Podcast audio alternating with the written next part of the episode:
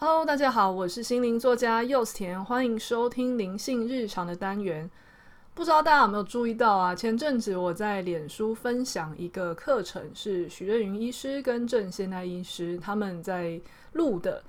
呃，身心灵自我疗愈课。那我在粉丝团有分享我那时候看的这个课程的收获，那大推给大家，还附上了折扣码。那个时候我会答应去分享这个课程啊，是因为如果最近这一年来有在追踪我的文章的读者就知道，今年的我特别强调好好的照顾身体这件事情，不是因为大家年纪已经年过三十，好像有一些小病小痛就会产生，好像非得必须照顾好健康不可，而是身为一个身心灵工作者，我今年特别强大的发现。你如果开始照顾好你的身体，其实你身体就是一个频率的基地台。那我们都希望人生是顺利的，你希望你可以去毫不费力的去吸引你想要的资源，还有一些机会。我发现我在把我的身体能量状况照顾好的时候，这个基地台的发讯品质就会非常好。我基本基本上不要需要用到什么力气，我就可以让。自己的生活中有非常多的好事情、好机会，都不太需要用力，他们就会自动的在我需要的时候补上。甚至有时候那一些机会资源是我根本就没有想到的，我本来还打算要去努力的做到这件事，结果这就忽然出现了一个人或是一个机会，就说：“哦，没关系啊，你需要这个，我就帮你处理好了。”哦，原本。以前可能就会担心非常久，现在呢，我常常就会意识到，哦，我身体的这个状况只要照顾好，心里的能量自然就稳定。你在遇到很多事情，真的都会有好机会，或是就会把一些原本的困难变得大事化小，小事化无。这个太棒了吧！所以我那时候就在粉丝团分享说，我今年要特别强调大家。你想要幸运体质，你就是好好吃饭、好好睡觉、好好觉察。你只要能够至少把这三件事情做好，你就会开始慢慢意识到生活中很多的好运气，在你不用特别费力的时候就会出现。好，那这时候问题就来啦。好好吃饭、好好睡觉，他们其实比较像是照顾身体的部分嘛。这个时候，很多人就会开始问我了。那好好生活这一块到底要怎么去顾？那对我而言啊，这是一个我一直以来都非常难以回答的问题，是因为对我而言呢，我其实没有做非常多的努力。那我的身体基本上，当只要我在开始吃原型食物，然后或者是我开始比较规律的去。作息的时候啊，我的身体自然而然，他就会告诉我，他想要吃这个，不想要吃那个，他更想要多吃一些什么，而不想要吃什么。那他想吃的，通常你后来去客观的看一些资料，都是一些健康的啊，营养丰富的啊。那你不想吃的，通常都是一些重油、重咸、高热量，然后低营养密度这样子的东西。所以。很自然而然的，你我在顺应身体的时候，我的吃、我的作息，我会选择用的东西，都很自然的导向正确。那它自然而然就会往一个很慢慢的进入好频率的状态去前进了。可是我发现很多人，他们听我这样讲的时候，都会觉得非常的疑惑。他们就说：“我如果问我身体要吃什么东西，他一定会说他要吃炸鸡。”或是问我身体想要吃什么，他一定说我现在就是要喝全糖的手摇饮料。我如果问我自己身体想要什么作息，我当然就是睡到自然醒，然后半夜三点才睡啊。如果我问我的身体的话，它只会越来越糟啊。所以你说要顺应身体，为什么你顺应身体的结果跟我想要顺应身体的结果不一样呢？因为我觉得这个问题啊，其实我们忽略了中间其实有一个环节。我觉得一样，嗯，因为我们毕竟是探讨身心灵的起家的嘛，那我觉得我们就来探讨一下，从心灵的这个部分去探讨好了。我们身体其实都会有习气啊，有惯性这样子的东西。如果你以前的习气惯性就是一种比较偏呃麻木啊、浑浊的状态，你任由它推动你的时候，你自然而然会继续做这样子的选择。可是，如果你平常就已经维持在一个比较清明的状态的时候，你是真的听得到对身体好的东西是什么的，那你要做这样子的顺应就很容易。或是再举一个例子好了，你如果去问那一些把感情经营得很好的人，你问他说经营感情的秘诀是什么？那他可能就会说，其实我没有特别经营，诶，我就是呃，我今天想要干什么，我就会如实的表达。我有不高兴，我也会说。那我高兴，我也会告诉他，让他分享。然后他他基本上他都讲不出一个什么东西，他就说你就相信自己的心就对了。可是如果是一个原本在感情中就是非常混乱，然后习气很重的人，他可能会觉得哦，所以我要顺应自己的内心吗？所以我今天空虚、焦虑、寂寞，我想要夺命连环扣。轰炸他，叫他现在就来陪我，就是要听我说话，聊天三小时。那我顺应我自己的心啊，又或者是我现在就是想骂他，明明我知道他是无辜的，或是他也是很无奈的，我就是想要去不管，我现在顺应我的心，我就是要去骂他，就是要他为我的情绪负责。诶，那这两个人他们顺应自己的心，最后经营出来的感情结果一定都会不一样嘛。所以这就是为什么。顺应自己的身体，或是顺应自己的内心，这个东西，它其实中间还有一个要件，就是你要先让你的身体、心理先去感受到什么事情是真的对他好，然后他也真的感受到对劲感。那个对劲感一旦出现之后，他在未来才有办法去选择一个真正对他好的选择。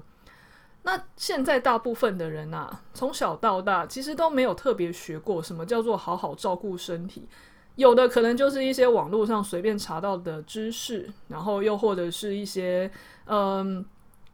长辈传下来的一种啊，比方说好了，呃，什么生理期就是要喝甜的，就是要喝热的，然后可是然后或是说，诶，感冒要吃维他命 C 要什么，就是都比较像是一种。坊间的口耳相传，你有时候是有效，有时候是没效的东西。大部分现代的人还没有真的系统化的去学过怎么样照顾自己的身体。那你就算有学过好了，就像我今年因为开始有兴趣了，所以相关的一些营养学的知识啊，就是真的去客观分析这个东西里面的能量，这种比较偏西方的营养学的东西。跟偏中医的这种能量食补，呃，一个东西里面的气，而不是纯粹着重在里面的营养这个理论的，我都有看过。那光是有在 follow 的，你就会发现，其实他们很多不同的派别的理论都不一样。你到最后还是你只能去看过，然后你去使用过，你看你的身体现在对哪一个是比较向往，或是比较喜欢的。那这才是顺应身体，但大部分的人啊，可能连第一步，连知道这一些知识都没有的话，我会非常的鼓励大家，把它当成是一种我们现在重新受教育，去好好的学一下，怎么样从食衣住行的最基本的东西开始学习照顾自己。毕竟虽然门派系统很多，但有些东西就是一定。比较好，那比方说好了，在这个课程上，他会告诉我们说，人大概需要什么样的营养素，那什么样的东西加工食品是比较不好的，那怎样的东西你要去挑对，那这个东西在吃的时候，它才能够给你身体足够的营养。我现在看到身边很多跟我同年纪的人，大部分真的都没有受过什么样的营养的教育。所以，就算要跟他们说，你要吃够一天足够的营养素啊，比方说好了，我发现我是一个算是从小到大都是蛋奶素食者，那我吃的蛋白质其实非常的不够。那当我开始意识到，哦，像这个课程里面就有提到，每一个人大致上抓一个公约数，要吃到自己体重的量的的蛋白质，比方说。你今你是五十公斤，你就吃五十克，然后七十公斤要吃七十克。其实要吃到这个量，大部分的人的外食是绝对不够的，甚至很多人他可能就是，呃，午餐可能就是去外面买个炒饭，然后或是晚餐就一个锅烧面，你觉得这里面到底会有多少蛋白质？炒饭可能就打打一颗蛋下去，大概七克到八克的蛋的蛋白质啊。锅烧面里面好，再给你一个蛋好了，但那里不过就是七到八克。给你两只薄薄的虾子好了，其实也没有几克。你这样加起来，你就算是一个五十公斤的小女生，你今天的蛋白质还是不够啊。那更不用说像是豆浆，好，豆浆大概三百 CC 也才十克，所以呃，像我们这种蛋奶素食者，要凑到足够的蛋白质量就已经比较辛苦了。就是我们要特别的去额外的吃。豆制品，或是你要去吃一些呃来源比较干净的这一些蛋白粉之类的。那光是吃够蛋白质，人体是人体的组成修复结构是以蛋白质为一个很重要的原料这件事，本来就是已经公认的，这没有办法否认。大家都常常没做到，常常早餐就个三明治，中午就吃个炒饭，晚上吃个锅烧面。然后这样子跟自己说，我觉得我吃的算蛮清淡的吧。他们的清淡是指我没有去吃呃炸鸡或是便利商店等等。可是他们觉得这样叫做有好好照顾自己，是他们的感觉，而不是他真的有吸收一些知识来告诉自己说，我今天有足够的纤维素吗？我今天有足够的蛋白质吗？那我今天的各种微量的营养素有没有？在一天的所需范围内呢，包括比方说我这种偏素食者，我们就很缺 B 十二，那我就要另外去吃维他命去补充。那光是先这样子的比较客观的知识啊，在这个课堂上，他就其实讲得蛮清楚的。所以，如果我们觉得网络上查这些一天到底要多少营养素，要吃什么东西很辛苦的话，光是这堂课的某一个章节，他就已经先列给你。然后也告诉你说，怎么样吃比较好。光是这样就已经做到你怎么帮身体挑选正确的食物的第一步了。还有就是，毕竟许瑞云医师跟郑先安医师他们走的是比较偏能量医学的，在能量医学这件事情上，他要照顾的不是只有像西医这种，呃，营养素足够就好，他还想要去照顾其他。可能我们并没有意识到的东西，比方说内在情绪，或是一些内在的信念之类的。虽然我自己本身就有在学能量疗愈，可是我还是真的 第一次看到有一个课堂上，他把这么多的能量疗愈的一些按摩啊、敲打啊手法，就直接放在这个课程里面。比方说我在文章中有提到，我非常喜欢一个很简单的动作，叫交叉运动。它的原理是，它是它是对治专注力不足。我们常常都会以为自己足够专注，只要用意志力逼自己就可以做到。那像我之前写的那本书《专注是一种资产》，其实我也是让大家是你可以尽可能的专注在做人呃七件事，比方说吃饭啊、走路啊、阅读，先把自己放在这个环境下，然后你慢慢进入专注的状态，你会发现你人生有很大的改变。当然，那个方法我自己创造的那个方法是很不错的，甚至徐医师他也在他的这一集这个课程里面，他也有提到好好走路，把能量放在脚底，安住在脚底，其实会跟呃大地交换这种安安稳的能量，就跟我书上写的走路的这个过程，这个专注力练习是完全相似的，所以那时候看到起来蛮开心。但它不只是只有这样。他找出了一个原理，就是，嗯，我们之所以会散涣散，是因为我们的能量场是，你可以把它理解成说是平行的。那平行的状态就是一种没有办法聚焦，你可以把它想象成一个，诶，嘉年华会或是什么灯光舞会那种四散的镭射那种感觉吧。你没有办法让自己的能量场聚焦的时候，你人就会变成一下往这边跑，一下往那边跑。你我们一定都遇过，我可能打开手机，我本来真的就只是要查个行事历，结果一不小心就按了一下呃脸书，然后就看了一下 Line，然后看了一下信箱啊，然后回了一个讯息之后，我才想说，我刚刚不是要看行事历吗？对，这就是我们现在的生活已经让自己进入很涣散的状态了。那如果我们现在发现自己的能量场就是很涣散、定不下来的时候，该怎么办？他在影片中就提到一个交叉运动，如果大家有兴趣的话，可以去看这个影片，又或者是我在粉丝团的那个推荐文章，我有一个示范的照片。不过当然最好的是照片，毕竟是照片啊。那影片里面它有细节，它的原理就是它你透过一个右手去碰左腿，左手去碰右腿的动作，去不断的把你这个发散出去的能量。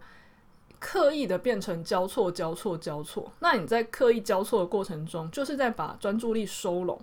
你专注力一收拢，你就可以好好做当下的事情。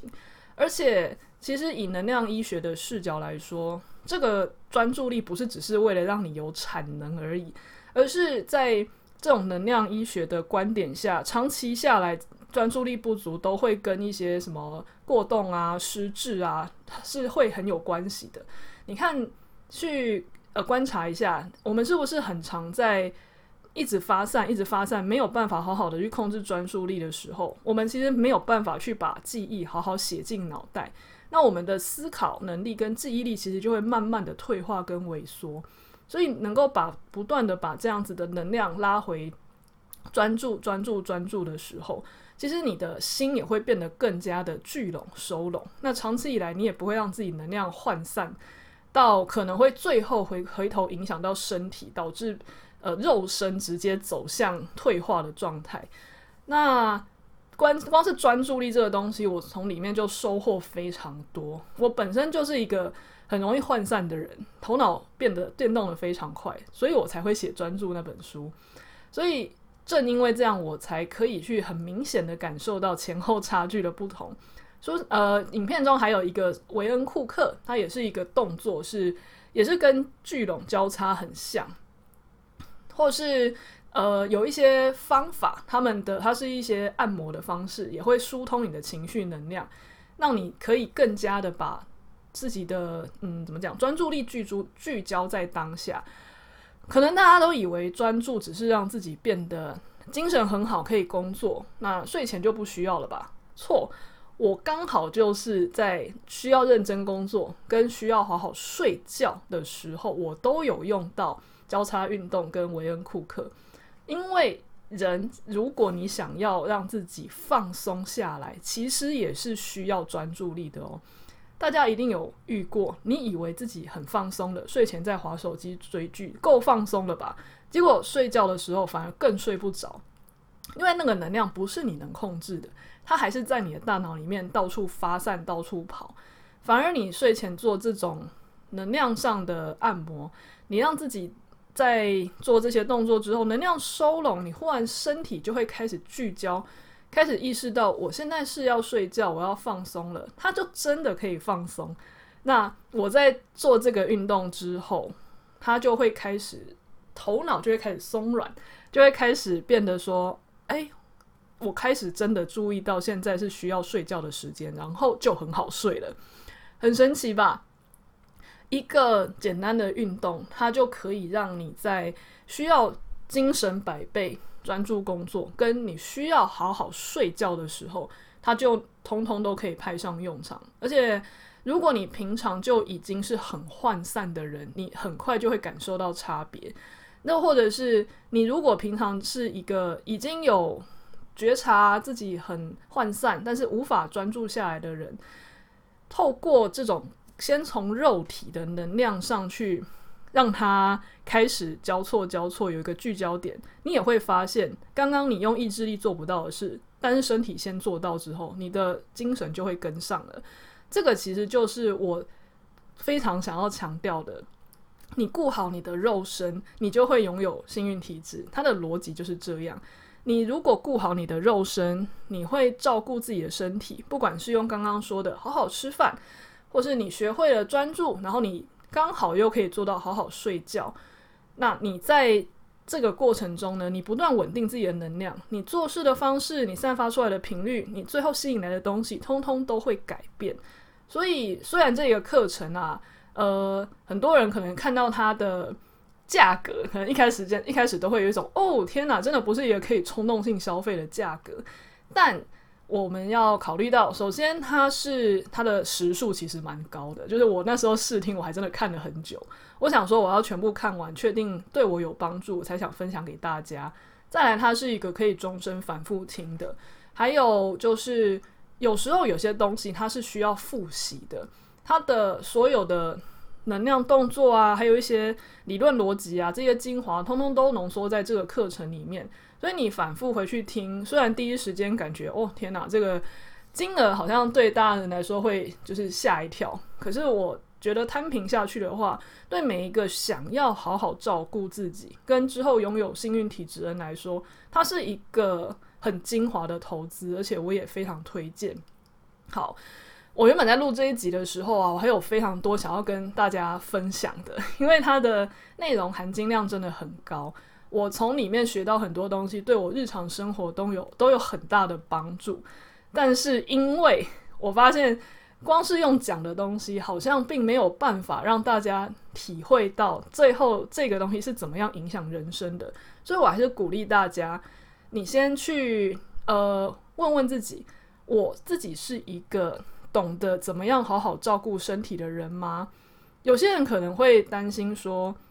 我如果在这个课程中没有学到什么东西怎么办？其实不太可能，因为这堂课本身就是由许医师，他本身是在哈佛念医学院，然后也在哈佛那边当医师，算是西医系统出来的。可是他又跨领域走能量医学，然后也算身心灵，所以光是这个跨领域的过程就已经是，就算你本身很懂某一个治疗领域，假设你很懂身心灵的能量治疗领域。但是有一些西医的东西我们是不了解的，又或者是诶，你本来就很有吸收这一些呃营养知识，或是身体的一些神经系统的知识，但也许我们对于能量或是情绪的这样子的东西的疗愈也没有很懂，所以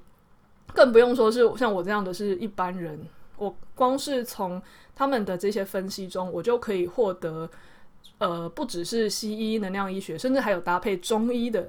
逻辑在里面，你同时把这一些东西很有系统的吸收，会比我们在网络上去找一些似是而非或是很零散的知识还要更有用。再来就是，如果我们真的有想要好好照顾身体，那我们照顾身体这件事情，有人告诉我们有容易的方法要怎么做，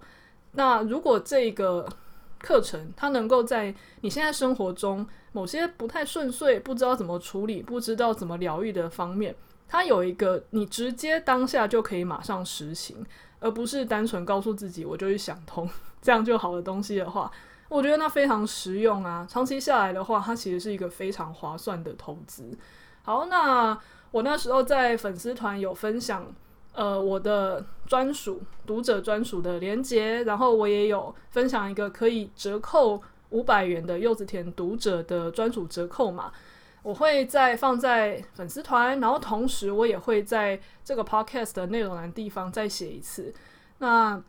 如果大家对这个课程非常有兴趣的话，它的优惠时间它好像是已经快到了，所以大家如果有缘分听到这一集的话呢，就先。可以赶快去考虑看一下大那个课程的一些大纲，然后你去感受一下自己是不是很需要在这个阶段受到这种自我照料的这样子的能力的帮助。你现在越早学会，你以后就这辈子都有办法继续受用。所以就有点像是股市吧，你越早投资进去，你享受的就是长期复利，比我们最后出问题才来买这个课程，然后想要找其中一个。课，然后赶快救你现在的处境，还要更加有效哦。好，谢谢大家，那我们下次再见喽。这集就到这里，下次再见，拜拜。